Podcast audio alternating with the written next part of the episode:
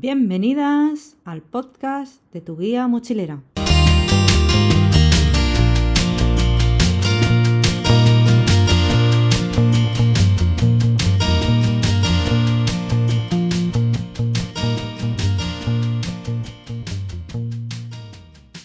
Buenos días, almas mochileras. Hoy tenemos aquí a Alba de Alba Luma Travels. Ella es una mochilera muy curiosa, apasionada del intercambio cultural entre locales, ha hecho algunos voluntariados y talleres. De esta manera así conoce costumbres, culturas, fiestas y sabores y además sobre todo usa el mismo idioma que todo el mundo, la sonrisa. Ella es traductora de inglés y francés y profesora de inglés y español. Alba, un tip para viajar sola? Conocerse a sí misma. saber qué es lo que te gusta y dejarse llevar. Yo siempre, siempre recomiendo empezar por algo pequeño, irse a una, a una, ciudad más cercana antes de emprender un viaje largo. Entonces, en esos momentos es cuando te das cuenta qué es lo que te gusta. A lo mejor todavía no tienes formada tu personalidad o tus gustos, pero bueno, también eso se puede ir viendo en el camino. Pero sí, hacer lo que te apetezca, básicamente, en cada momento. Esto se va aprendiendo, claro. ¿Algún tip entonces para hacer un turismo más responsable? y local. ¿Cómo lo haces para llegar a un local y conocer Asia o Sudamérica como hiciste? Para llegar, eso sí, tengo que ir en avión, es la parte menos sostenible, pero no hay otra forma. No voy a ir nadando. Pero una vez allí, moverse de un sitio a otro como lo hacen los lugareños. En transporte público, intentar no coger aviones y a la hora de consumir, consumir producto local. O sea, irte a la otra punta del mundo para comer McDonald's, pues bueno, de por qué lo estás haciendo ¿no? ¿Por, qué no, te, no intentas ir más allá y probar los platos de la zona? Y además con gente, con granjeros locales y economía que esté llegando a las familias, no a grandes empresas. Básicamente vivir de esa forma y luego transformarla en el viaje. Sí, primero hay que ser persona responsable antes que ser viajero. Si en tu casa no reciclas, lo que hablábamos, no reciclar, ya hay que reusar más que reciclar, pues no lo vas a hacer en otro país. Totalmente. O en la ciudad en la que vives vas a comprar a grandes almacenes y no tienes tanto en cuenta a la gente, a tus vecinos que venden a la carnicería de toda la vida, pues tampoco lo vas a hacer fuera. ¿Qué clic te hizo para viajar sola? ¿Qué es lo que te motivó? Dijo, venga, tengo que hacerlo ya de una vez, que siempre me pongo excusas y me cojo la mochila o la maleta, lo que sea, y viajo sola. Los idiomas. El primer viaje que hice fue para aprender más inglés. Fue una beca que daba el gobierno y me fui con 18 años a estudiar un mes a Irlanda. Claro, estaba todo preparado porque estaba llena de miedos. En el avión fui sola la primera vez, ni siquiera había ido en autobús a mi pueblo, o sea, imagínate. Llena de miedos, de prejuicios, de bloqueos. Conocer más allá y sobre todo a través de los idiomas, porque siempre me han gustado. En Irlanda, ¿cómo estudiabas? ¿Cuál era tu día a día? ¿Tenías algo de inglés anteriormente? Sí, lo del instituto y academias privadas tendría intermedio, bajo, un B1. ¿Cómo era estudiar allí? ¿Cada día hacías clases como aquí, en una residencia? ¿Cómo funciona? Pues vivía con una familia, con otra chica de Corea del Sur y otra chica de Italia. La familia era tradicional irlandesa, no les entendía nada. Aparte de mi timidez, que era muy, muy... tenía muchos bloqueos e inseguridades. Pero las ganas podían más. Quería aprender y aportar y conocer. Las clases duraban la mañana, o sea, lo que durara la mañana de quizás de 9 a 2. Teníamos actividades por algunas tardes y si no, pues era volver a casa porque yo tenía 18 y no, nos trataban un poco como menores en la casa, te intentan proteger, pero bueno, me daban mis paseos y en Bray, que estaba a una hora de Dublín y tiene playa, entonces paseaba por allí, me perdía, hacía fotos, primera vez y todo era nuevo. La televisión toda estaba en inglés y no entendía nada. ¿Un lugar que recomiendes de Irlanda? Buah, muchos.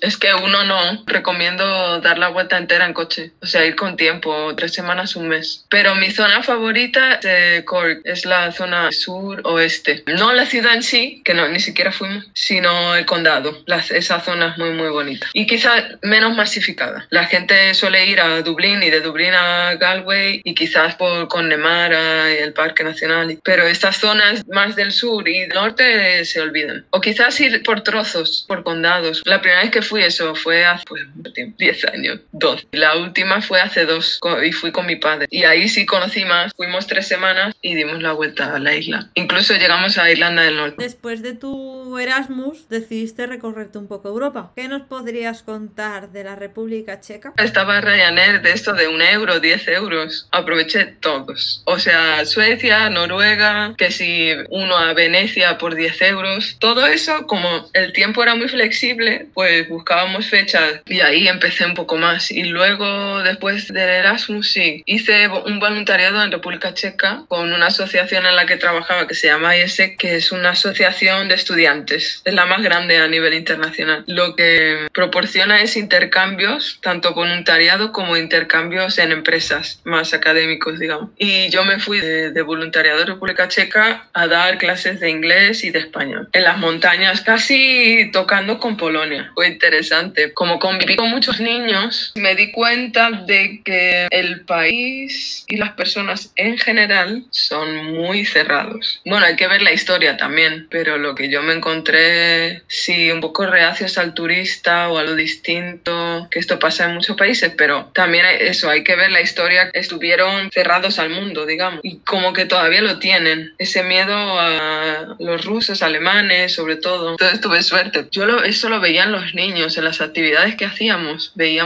muchos prejuicios y racismo incluso. Teníamos una compañera de India y los niños se reían de ella y la llamaban gitana, como si fuera algo malo, quiero decir. Esas actitudes las empecé a ver, porque claro, también estás en un campamento 24 horas, entonces decidí hacer algo, porque me parecía muy triste que se quedaran con ese concepto. Y hacíamos actividades, por ejemplo, si era clase de inglés, yo siempre incluía actividades para conocer más allá, no solo aprender inglés, y lo que hago en la actualidad ahora también. Por ejemplo, hablar un día sobre las costumbres que hay en Alemania o hablar un día sobre qué comen comida picante en tal sitio. Y un día hicimos una actividad que es la del búnker, que es muy común en entrevistas de trabajo, y que es te ponen una situación extrema en la que se va a acabar la población mundial y tienes que elegir quién sobrevive. Entre los personajes tienes que dar personajes que den que hablar, digamos. Entonces, recuerdo que era un cura, una madre embarazada, un nazi, un musulmán y alguien más. Entonces tenían que elegir una persona que no viviera, o sea, que no, no tenía derecho a entrar en el búnker, que dieran razones porque habían decidido y eso, en eso general debate. Pues la mayoría eligió al musulmán y les dije, ¿pero por qué? O sea, había un nazi, recordemos. No, porque claro, es que el musulmán seguro lleva una bomba y nos mata al resto. No,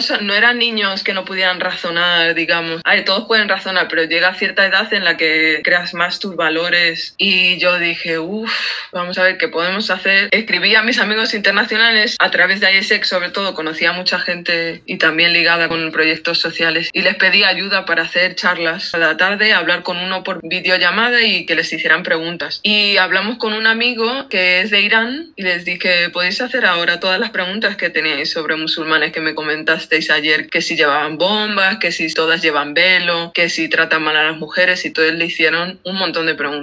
Y como que ver que hay personas reales, porque cuando dicen, ah, no, musulmán, es porque está allí, no le veo. Es lo que dice la tele, es lo que dicen mis padres, entonces yo lo repito. Pero al verlo, al ver esa persona que existe, digamos, más allá de la tele... ¿Viste algún cambio al respecto después de mostrarle que detrás de la pantalla puedes hablar con cualquier otra cultura? Sí, en general sí, pero hubo un niño, por ejemplo, que no volvió a las clases después de eso. Hiciste uno de cultivo orgánico. ¿Dónde fue? Perú. Creo que sí que era Perú, era en Sudamérica, Sí, sí, sí. eso sí lo recuerdo. En una granja cafetera. ¿Qué hacías allí? En esa época nos tocó eh, cultivar plantas nuevas y quitar eh, los bichitos. ¿Ves de quién hiciste este voluntariado? Eh, Helpex. Esto es una plataforma como Workaway que te pone en contacto con sus proyectos. Que hay que tener cuidado con qué proyecto vas. Tres platos europeos que recuerdes y que repetirías otra vez. Portugal, bacalao a brás o bacalao con nata. Esto, bueno, está demasiado. O sea, ba- bacalao en Portugal. Manía tiene muchas cosas. sarmale. Sarmale es carne envuelta en hoja de col. Esto está rico. Y luego una salsa. Y todas las sopas. O sea, en Rumanía, toda la sopa. La sopa del día que tenga, buenísimo. Chorba, creo que sea. Para los vegetarianos y veganos. Pues recomienda en mi restaurante favorito en Madrid, que es un vegetariano. Y son filipinos, por cierto, camarero. ¿Viviste alguna fiesta en algún sitio de Europa? Sí, en Portugal, en Rumanía, en Italia, en Malta. ¿Malta qué fiesta era? Yo qué sé, ahí tienen una fiesta cada día. Y, y les gustan los fuegos artificiales en verano. Todos los días era fiestas en agosto. Era cada día era un santo. O era la festividad de un barrio en concreto. Y recuerdo esto, muchos fuegos, fuegos artificiales. En Marruecos llegaste a comer en una mesa con un tallín entre familia. ¿Cómo llegaste a sentarte en esa mesa? Dice Couchsurfing, es una plataforma que ofrece alojamiento a los viajeros de forma gratuita. Entonces estuvimos en contacto con el hijo. El hijo nos fue a buscar, fuimos a su casa y él vivía con sus padres y sus dos hermanos. El sábado, creo que era un sábado, me dijo, vámonos para que conozcas a abuela. Y eh, pues allá que fuimos, cuando llegué ya estaban preparando toda la comida porque tarda horas en hacerse que si los fideos, que si el pollo y todo lo que todo lo que lleva. Y pues nos sentamos a comer, creo que unas 12 personas alrededor de una mesa redonda y el tajiné enorme, no había visto tan grande, una montaña de fideos y dentro es donde estaban los pollos. Y me acuerdo que la abuela lo que hizo, porque nos veía como tímidos, cogió el pollo, lo despedazó así y me dio un trozo, venga, come. Bueno, me lo dijo en árabe, pero bueno, me pareció un gesto muy cercano. Sí, muy familiar, ¿no? Qué Sí, chulo. sí, sí. En FES hablas de los tejidos. Eh, ¿Pudiste llegar a ver cómo fabricaban alguno de ellos de principio a fin? ¿O fuiste a algún taller? Sí, dentro de la muralla eh, había una tienda, claro, porque siempre en Marruecos siempre te van a, a llevar de un sitio a otro, que si ven y prueba es. Y llegamos a un sitio en el que estaban haciendo en un telar eh, un tejido bereber y nos enseñaron pues el método que lleva a hacer la alfombra o el tejido en concreto. Qué chulo. Nos vamos a otro continente y Venga. viajamos a un viaje espiritual que te llevaba también a transformarte por dentro y por fuera. Llegaste a Manila y allí hiciste tres meses de meditación, aprender chino mandarín, mantras, rituales, durante tres meses en un templo budista. ¿Cómo gestionas eso el primer día? Pues claro, tú llegas allí, hablabas antes, comías a la hora que te daba la gana, comías lo que querías, no sé si anteriormente hacías meditación. ¿Cómo llegas el primer día y cómo lo vas gestionando poco a poco para que no se te haga una bola? Se me hizo bola. O sea, al principio era mucha información, muchas normas. Quizás no había tenido tantas normas desde, yo qué sé, un campamento que fuera de pequeña o, o en, los entrenamientos que tenía de voleibol, algo más mm, rozando lo militar. Pero aquí era todo, o sea, la forma de sentarnos, la forma de comer, la forma de andar. Y bueno, al principio es mm, un proceso que tienes que asimilar, o sea, lo has decidido tú. Entonces, si estás ahí es porque quieres, para empezar. Y bueno, el ego, la arrogancia, salía a pasear y bueno, pues yo la invitaba a que se fuera. Bueno, es un proceso. El cuerpo me dolía al meditar, yo me quería ir. O sea, no, y no dejarlo, pero como tener un descanso no hubiese estado mal. Las celebraciones de los sábados, por ejemplo, que venían los fieles de todas partes de Manila, las seguía viendo como una misa. Entonces las misas siempre las odié. A pesar de que me bauticé porque yo quise, hice la primera comunión, porque yo en ese momento creía en Dios, pero claro, creía en un Dios algo un poco egoísta, porque yo le pedía cosas, pero yo no hacía nada para cambiar esas cosas. Entonces es un poco la forma en la que veía la religión no era la correcta. Entonces con el budismo pues exploré esa parte más desde otro punto de vista y más espiritual, no como existe alguien que te va a cambiar las cosas, sino que eres tú quien lo tiene que cambiar y nace de dentro. Y bueno, esas ceremonias pues no me gustaban mucho porque me recordaban, eran dos, tres horas eh, cantando cosas en chino mandarín que no entendía, que me perdía, que no sabía por qué estaba haciendo esa ceremonia, ese ritual y yo, joder, yo me quiero ir, me duele la espalda, de todo. Pero bueno, eso era las frustraciones del día a día. Luego, en un plano más general, pues me sirvió para mucho crecimiento, cono- conocer la cultura filipina. Había una chica japonesa que nos hablaba más sobre qué teníamos que comer, qué tenía que haber en el plato, los colores, el equilibrio que tenía que haber en la comida y el tipo de ejercicio que teníamos que hacer para cada cuerpo, podología, o sea, masajes. Me acuerdo un masaje que, que hicimos que fue súper doloroso de pies un masaje chino que nos lo hicimos entre los compañeros y eso fue súper doloroso. Y dicen que si te duele es que algo está mal en tu cuerpo. O sea, los pies son el reflejo de todo el cuerpo. Venta los órganos, ¿no? Tanto en las Mm. manos como en los pies. ¿Te recuerdas el punto que te dolía mucho? Sí, el dedo gordo. ¿Y te dijeron que era? No me acuerdo. ¿La cabeza? Sí. Eso es de los pocos Sí. que sé. Ha sido casualidad que te doliera el dedo gordo, ¿eh? Uy, pero es que yo creo que me dolían todos menos uno. O sea, era un dolor. Se supone que se te acumula como una arenilla. Entonces, al hacer así y luego beber agua, bueno, aparte del masaje más completo, reactivabas el flujo sanguíneo y se iba. A ver, no es un milagro un día, pero sí te ayuda a ver qué es lo que va mal. Y hablando así de lo que tanto te gustan las misas y de lo que bien lo soportabas, entonces, el funeral chino que viviste,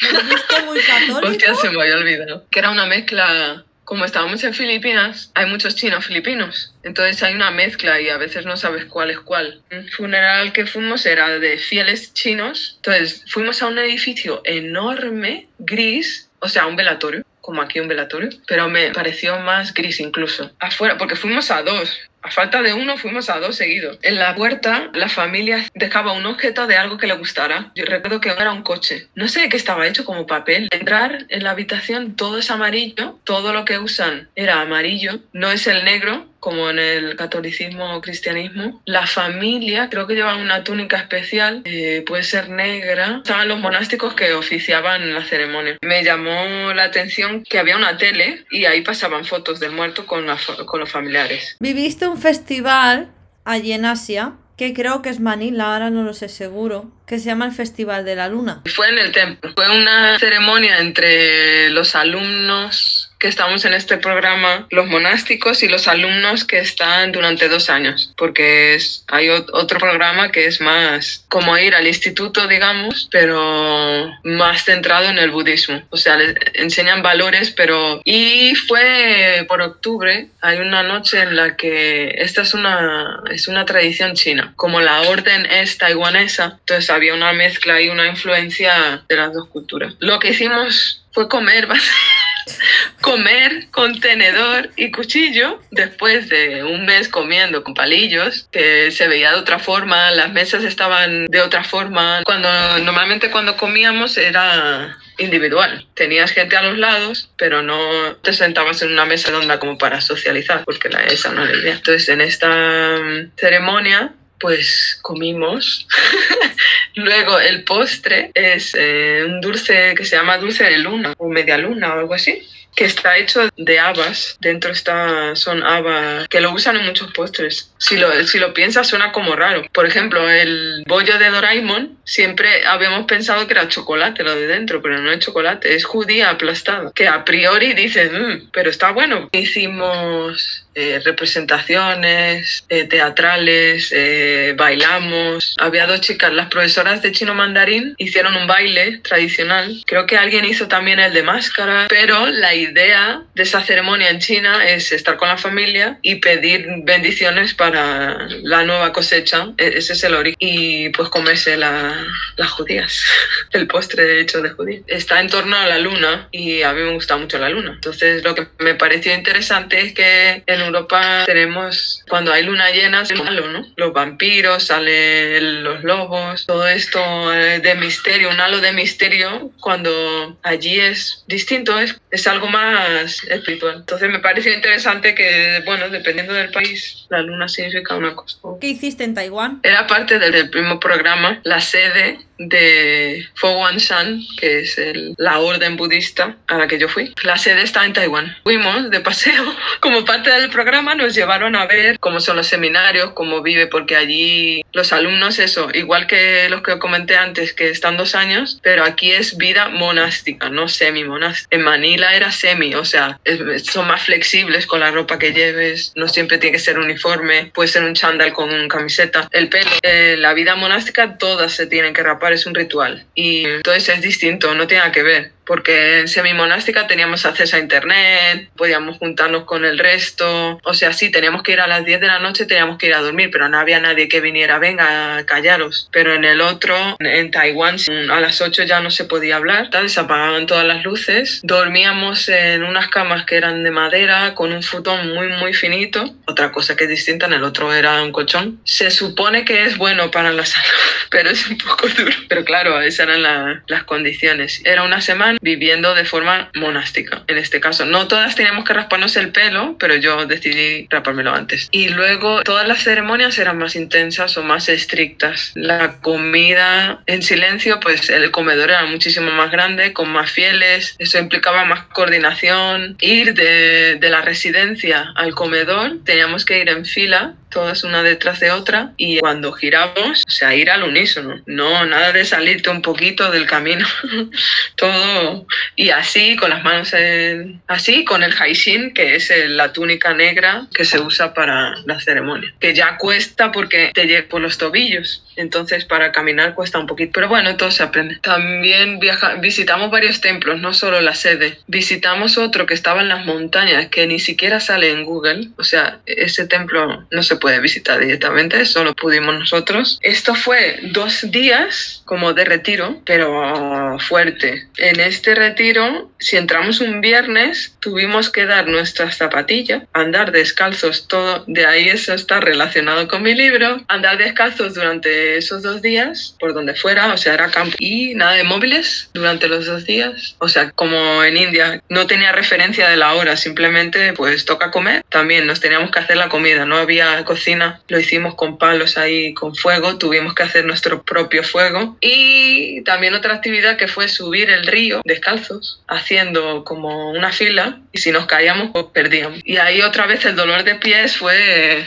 intenso fue bestial. Ahí, Alba, pasaste hambre, ¿no? Porque para llegar a hacer fuego. Exacto, me comieron muñones ya.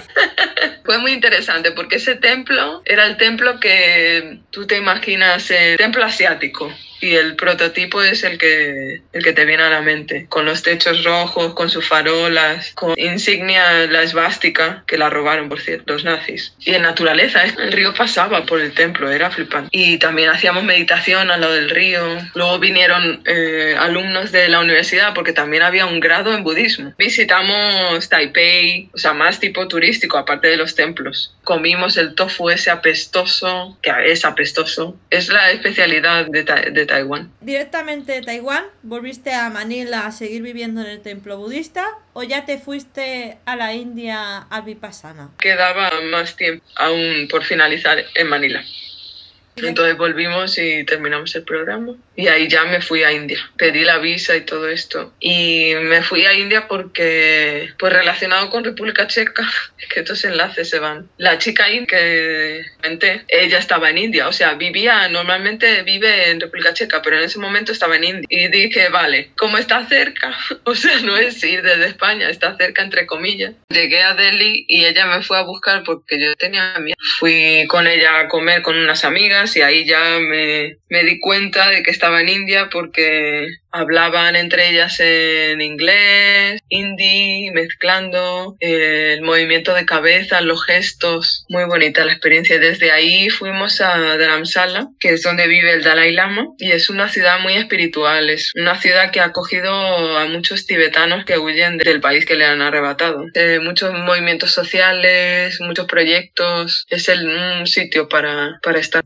Es un recomendable de India. Es lo mismo que te dije con el tatuaje seguramente eso ha explotado. Eh, ¿Y cómo decidiste de estar visitando lugares y estar con tu amiga a irte 10 días, otra vez a otra meditación distinta, a pasar un vipassana? ¿Te gustó tanto no hablar que seguiste dándole, no? Sí, es que quería probar más extremo.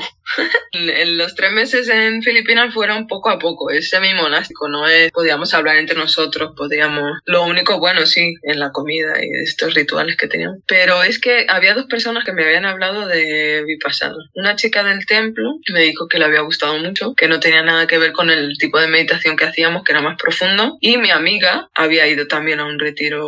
Entonces dije, bueno, si me han dicho dos personas, a lo mejor debo probarlo. Y empecé a buscar, porque hay una página web donde buscas sitios o huecos que hay en distintos centros. Y busqué en sala, pero no había. Y dije, porque este sitio me gusta mucho, pero no había hueco. Eh, lo que encontré más cerca fue Jaipur, que es en Rajasthan, que no está cerca, está a dos días en bus. Pero bueno, no me importaba. Dije, vale, allá que vamos. Después de recorrer, recorrer la zona, un poco con mi amiga y otra amiga suya, fuimos a Delhi y de Delhi, según llegué, o sea, un bus de 20 horas, cogí otro de 24 y me acuerdo que era noche vieja, además, era el 31. Llegaron las 12 de la noche y yo, pues vale, feliz año, Alba. No, no siguen el calendario, no celebran Nochevieja. Dije, bueno, pues otro año más, me voy a seguir durmiendo y seguir durmiendo. bueno, es el 31 de diciembre, más relaj que has vivido quizás. y fui a Jaipur, bueno, a las afueras, en ese centro que estaba en medio del desierto en realidad. Ah, chulo. ¿Dónde fuiste después de India? A Tailandia. Ah, te fuiste a Tailandia. Mira, eso no me había perdido. Tailandia, Vietnam y luego Vietnam, Filipinas. ¿Cuánto tiempo estuviste en Tailandia? Eh creo que dos semanas, pero es que pasó algo ahí. ¿Qué pasó? Una aventura para no olvidar. Pues venga, contándola. Porque me quedé atrapada, básicamente. ¿Por qué? A ver, yo fui a Tailandia porque mi primo vive en Vietnam y sus padres iban a visitar, eh, bueno, iban a Tailandia porque tenían negocios antes. Dijimos, vale, ya que estamos todos aquí, otra vez de nuevo, ya que está cerca, pues quedamos en Tailandia. Y entonces mi primo fue desde Vietnam y yo desde India. Y estuvimos unos días juntos. El plan era irme con mi primo a Vietnam. Ya tenía el vuelo y todo. Esto era por enero, que a finales o principios de febrero es el año nuevo, le llamamos chino, pero también hay en Vietnam. Y son los únicos 10 días que, que cierran todo en el país. Se necesitaba un visado para entrar en el país y yo no lo tenía. Porque por primera vez, cuestiones en concreto, me fié más de lo que me dijeron que comprobarlo yo misma. Porque con estas cosas siempre las miro muchas veces, con cosas de visados y caducidad de pasaporte, todas estas cosas lo miro. Pero le dije a mi primo, eh, se necesita necesita visa o visado para, para ir a Vietnam. Me dijo, no, tú simplemente llegas y es visa on arrival como en Tailandia. Ah, digo, vale, y ya está. No lo miré. Llegó el viernes y volábamos al día siguiente y digo, primo, si aquí pone algo de la vis, del visado, no sé qué. Dice, ay, es verdad. Cuando yo llegué, no sé qué, pasó tal cosa, tal cosa, es verdad, si necesitas. Y yo, la madre que te parió. No, y la que me parió a mí porque no miré. Eso es la culpa de los dos. Entonces me quedé atrapada. Bueno, atrapada entre comillas porque tuve mucha suerte. Con la misma asociación en la que trabajaba, con AESEC, la aproveché durante mucho tiempo para conectar con gente de la zona. Y escribí, creo que escribí en Facebook y dije, ¿quién conoce a alguien en, en Tailandia, en Bangkok en concretamente? Un chico etiquetó a otro y ese chico me dijo, te alojo en mi casa. Y me fue a buscar, sí. Porque claro, yo fui a la embajada, pero estaba cerrada. O sea, yo lo intenté, pero no, porque es que son 10 días que el país se para, porque son las únicas vacaciones que tienen así oficiales. Y pues ahí me quedé. Y encima de Bangkok, justamente, estaba viendo una revuelta popular. Se estaban alzando contra el gobierno. Luego se convirtió en algo más militar y es lo que está ahora en la actualidad. Entonces, bueno, en la tele sí se veía violencia, pero lo que se veía allí era comunidad. Había gente durmiendo en las tiendas de campaña, como reivindicando. Había comedores sociales donde podía ir todo el mundo y la verdad no lo vi peligroso para nada. Quedé esos dos semanas con una familia y recorriendo Bangkok por mi cuenta, porque Bangkok es enorme. Fue interesante porque la madre me trataba como su hija, pero al extremo de sobreprotegerme. Claro, haber estado viajando sola y a mi bola y llegar a una casa con normas y que, que casi que me metía en la ducha ella. O sea, porque hay en muchos países que son muy metódicos con la ducha, con el método, o sea, y hay muchos estereotipos en que en Europa somos un poco guarretes, ¿eh? Se duchan dos o tres veces al día y la madre me obliga. El rastro Venga, GPS, a ver si está todo limpio. Comí muchísimo en Tailandia, eso sí. Llenan la mesa de comida. Llegué.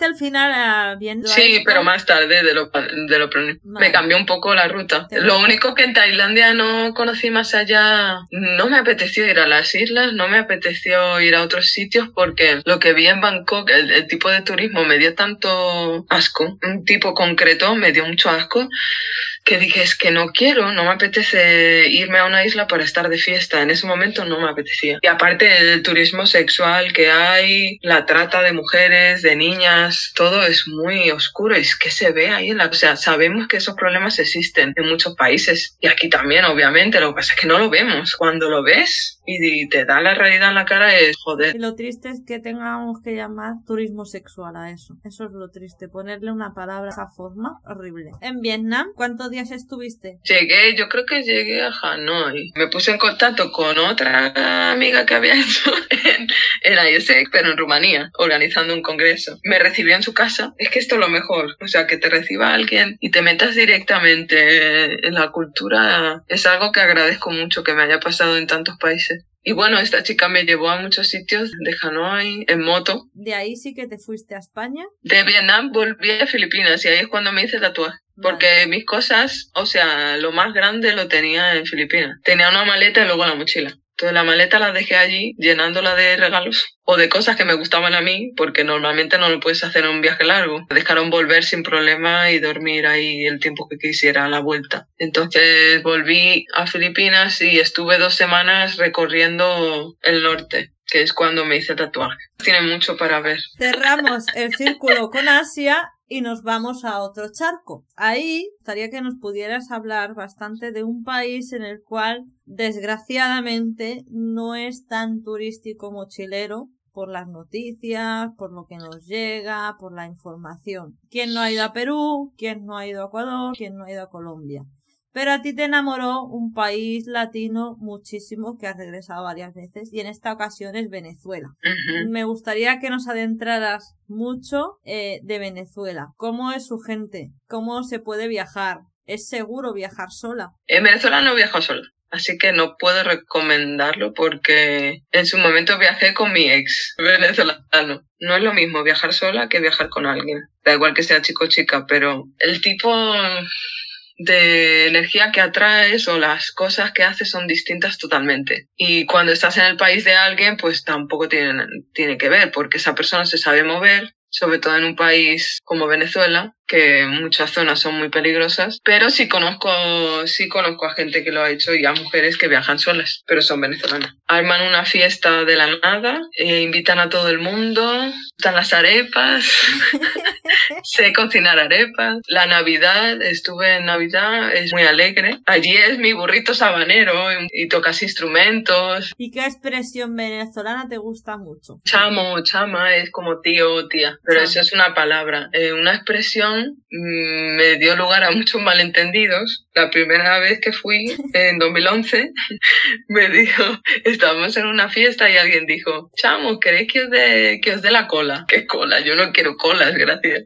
Dar la cola es llevar a alguien, llevar a alguien a casa, porque claro, por, también por seguridad, eh, siempre te tienen que llevar de puerta a puerta. Y bueno, sobre todo si es de noche ya no se recomienda taxi. Tiene muchas expresiones, de hecho allí empecé un cuaderno a cada país hispanohablante al que voy y escribo expresiones y me encanta. Qué chuli. ¿Sigues actualizándolo a pesar de que aún no vayas? Sí, ahora estoy en la sección dominicana, aunque no he ido, pero mi novia es dominicana, entonces ah. estoy actualizando para prepararme cuando vaya. Puedes hacer un diccionario bilingüe, bueno, bilingüe no multibilingüe, mejor dicho, ¿no? Viste uno de mis sueños pendientes en Venezuela. Llegaste a ver el Salto del Ángel. Ajá. ¿Cómo se llega allí? La sensación debería ser brutal, porque es la cascada más alta del mundo para que los no sepa? Para ir eh, al Salto Ángel, primero hay que ir a Puerto Ordaz o, se me ha olvidado otro sitio, en avión.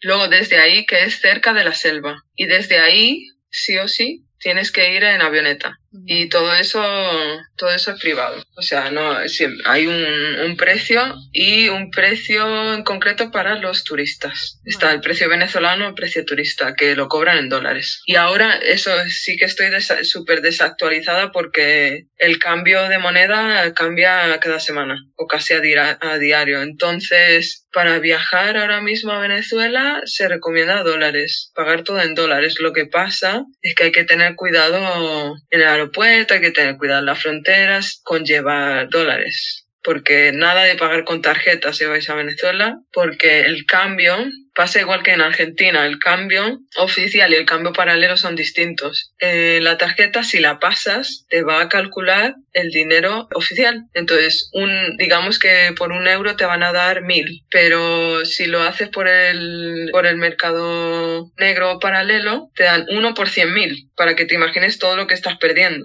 Entonces, no tiene sentido pagar con tarjeta ni sacar dinero de los cajeros. No se puede en Venezuela. Hay dos opciones. Cuando es en época seca, que es cuando yo fui, creo que era febrero. Eso hay que mirarlo bien porque depende de la experiencia que quieras tener.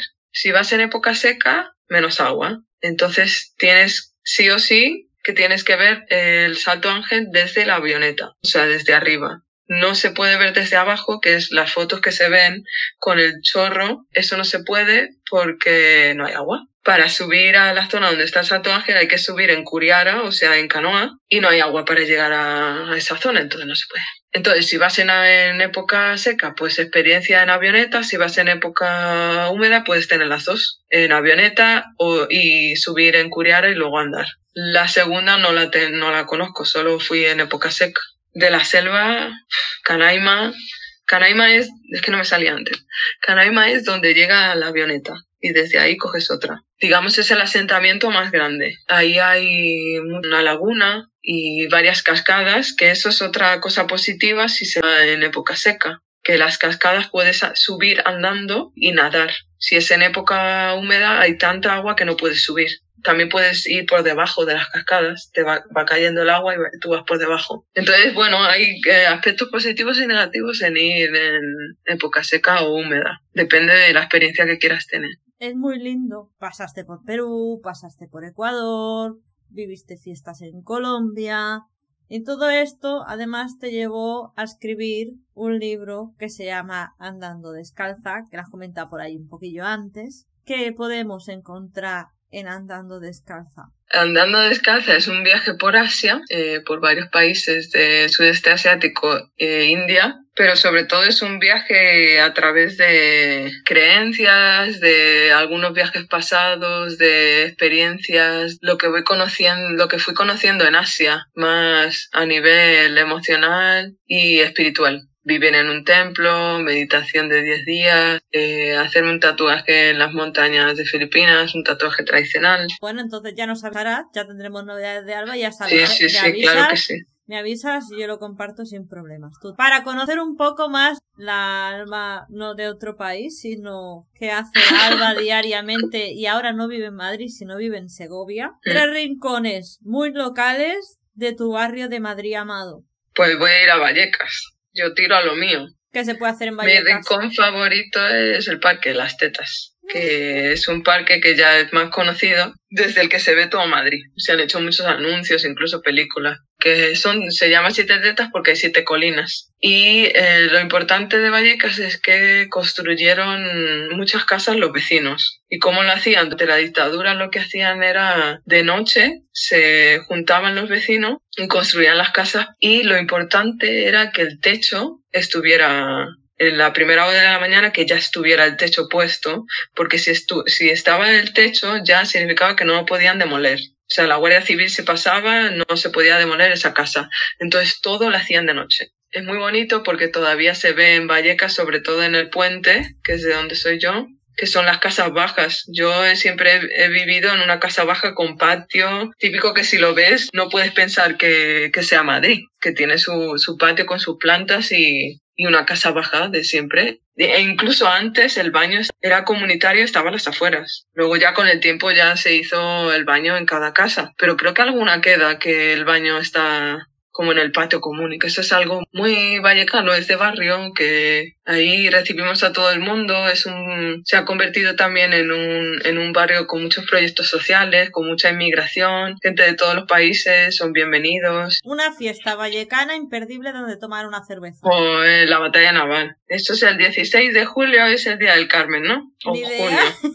Creo que es julio. 16 de julio es el Día del Carmen. Entonces, en Vallecas se celebra la batalla naval con agua, porque es el santo del agua. Y lo que se hace es salir a la calle a echar agua al que pase. Y, y se echa agua desde los balcones, desde camiones cisterna que proporciona el ayuntamiento, eh, las distintas asociaciones, y cada año tiene un lema social.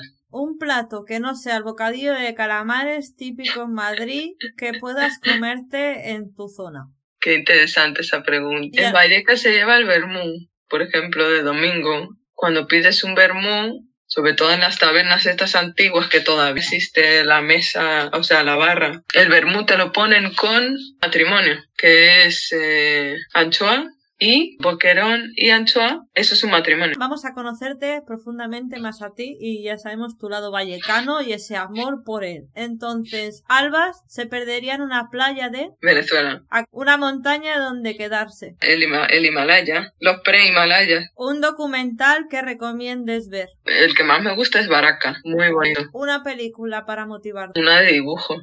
ah, ya, mamá mía. Para terminar, en una mochila no me dejo, no me dejo nunca. Cuaderno. Muchas gracias por la entrevista. Ha Nada, sido un gustazo volver a conectarnos, aunque sea entre pantallas, vernos de nuevo. A ver si ese libro arranca de una vez Sí. y podemos verlo todos. Y muchas gracias, almas mochileras, por escucharnos de nuevo. Un besico. Chao.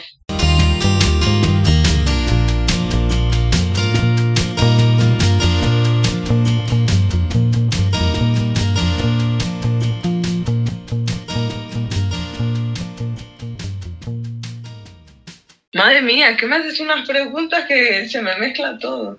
Madre mía, es que hay cosas que se me olvidan. Fue muy interesante.